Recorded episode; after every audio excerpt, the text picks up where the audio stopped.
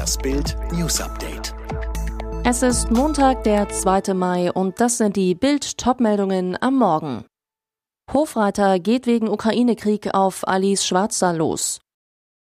Schwesig weiter unter Druck. Ampel berät über Ölboykott. Sie haben eine neue Debatte um Waffenlieferungen an die Ukraine entfacht. 28 Promis warnen Kanzler Olaf Scholz davor, schweres Gerät ins Kriegsgebiet zu schicken. Unter den Prominenten Frauenrechtlerin Alice Schwarzer im Bildtalk die richtigen Fragen wiederholte sie ihre umstrittene These. Wir haben bisher Frieden gehabt, jetzt haben wir auf jeden Fall die sehr reale Drohung eines Atomkrieges. Da müssen wir sehr genau abwägen. Dem Chef des Europaausschusses im Bundestag, Anton Hofreiter, platzt direkt der Kragen. Wer hatte denn Frieden? In den ukrainischen Regionen hatten die Leute keinen Frieden. Und es ist langsam an der Zeit, dass wir unsere Arroganz, unsere Überheblichkeit ablegen und den Menschen, die direkt betroffen sind, glauben. Schwarzer keilt empört zurück. Es geht nicht an, dass sie sich als Anwalt aller Opfer gerieren. Einigkeit sieht anders aus. Wem diente Manuela Schwesig wirklich? Ihrem Land, Mecklenburg-Vorpommern oder dem Kreml? Bildrecherchen zur Affäre um Schwesigs Schummelstiftung für Klima- und Umweltschutz belegen. Die Stiftung war direkt an der Fertigstellung der umstrittenen Russengaspipeline Nord Stream 2 beteiligt. Bei der Gründung hieß es noch, die Stiftung werde als Schutzschild für einheimische Unternehmen agieren, um sie vor US-Sanktionen gegen NS2 zu schützen. Doch wie die Stiftung tatsächlich vorging, zeigt das Beispiel des australischen Ingenieurbüros Into Dredging. Deren Chef Simon Han Burgmans wurde 2021 eigens für den NS2-Bau von Basewater nach Rostock eingeflogen, arbeitete über Monate für die Russenröhre.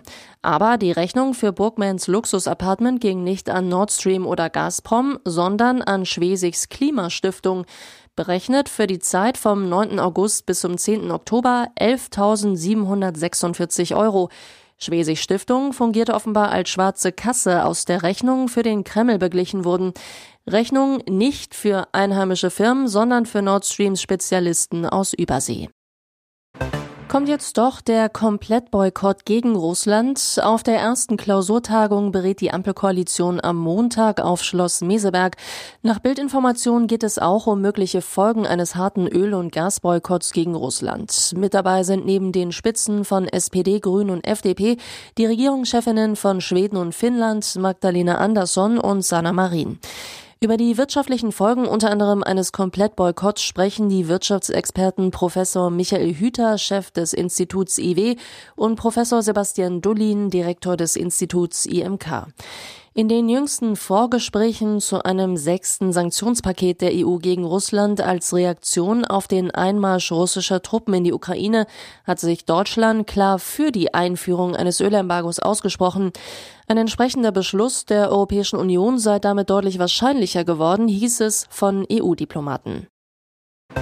So hat man Kanzler Olaf Scholz noch nie gesehen. Eigentlich gilt er als ruhig und bedächtig, doch am Sonntag kam er auf einer ersten Mai-Kundgebung in Düsseldorf richtig in Fahrt.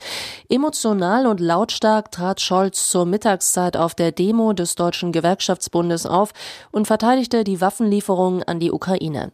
Der Kanzler rief dem Publikum entgegen, wir werden die Ukraine weiter unterstützen, mit Geld, mit humanitärer Hilfe, aber auch das muss gesagt werden. Wir werden sie unterstützen, dass sie sich verteidigen kann mit Waffenlieferungen.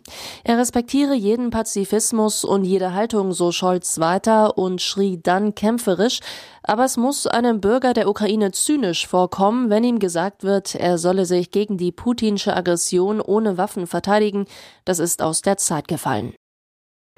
Die sogenannte revolutionäre 1. Mai-Demo ist mit etwas Verspätung in Berlin-Neukölln gestartet. Der Zug mit mehreren tausend Teilnehmenden wollte am Sonntagabend des Mai-Feiertages vom Herzbergplatz nach Kreuzberg zum Oranienplatz laufen. Auch in anderen deutschen Städten gab es Kundgebungen.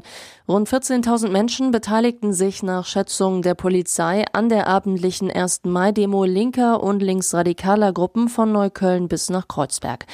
Im mittleren Teil befand sich ein großer schwarzer Block mit mehreren hundert Menschen. Gegen 1920 kam es zu ersten Ausschreitungen. An der Sonnenallee-Ecke Wildenbruchstraße flogen Böller auf Polizisten. Es kam im weiteren Verlauf vermehrt zu Rangeleien zwischen Polizei und Demonstranten. Die Beamten setzten Pfefferspray ein. Dennoch schrieb die Berliner Polizei bei einer ersten Bilanz auf Twitter vom friedlichsten 1. Mai seit Jahrzehnten. Der Aufzug sei weitgehend friedlich verlaufen, sagte auch Berlins Polizeipräsidentin Barbara Slowik am Abend. Elvira Becker sitzt alleine in ihrem Haus in Leimen und leidet. Nicht mal ihren Neffen, der sie regelmäßig besucht, wolle sie sehen. Nach Bildinformationen schaut sich die Mutter Videokassetten und Fotos aus den glücklichen Zeiten ihres Sohnes an. Dass ihr geliebter Boris ins Gefängnis muss, erfuhr sie aus dem Radio und dem TV-Videotext. Da brach für die Mutter eine Welt zusammen. Ein fürs Wochenende geplantes Abendessen sagte Elvira ab. Freunde wollten sie nach Bildinformationen zu sich holen, damit sie nicht alleine ist, aber sie wollte es mit sich selbst ausmachen. Und Elvira hatte einen Zusammenbruch. Ihr Umfeld erzählt, sie weint, ist verzweifelt. Die Sorge, ihr Haus zu verlieren, spielt keine Rolle mehr. Sie hat nun nur noch Angst, ihren Boris nie mehr wiederzusehen. In ihrem Alter weiß man ja nie, was passiert, ob sie ihren Sohn im Gefängnis besuchen wird. Die Freunde vermuten, Elvira sagt, sie sei zu alt für einen Flug nach London. Alle weiteren News und die neuesten Entwicklungen zu den Top-Themen gibt's jetzt und rund um die Uhr online auf Bild.de.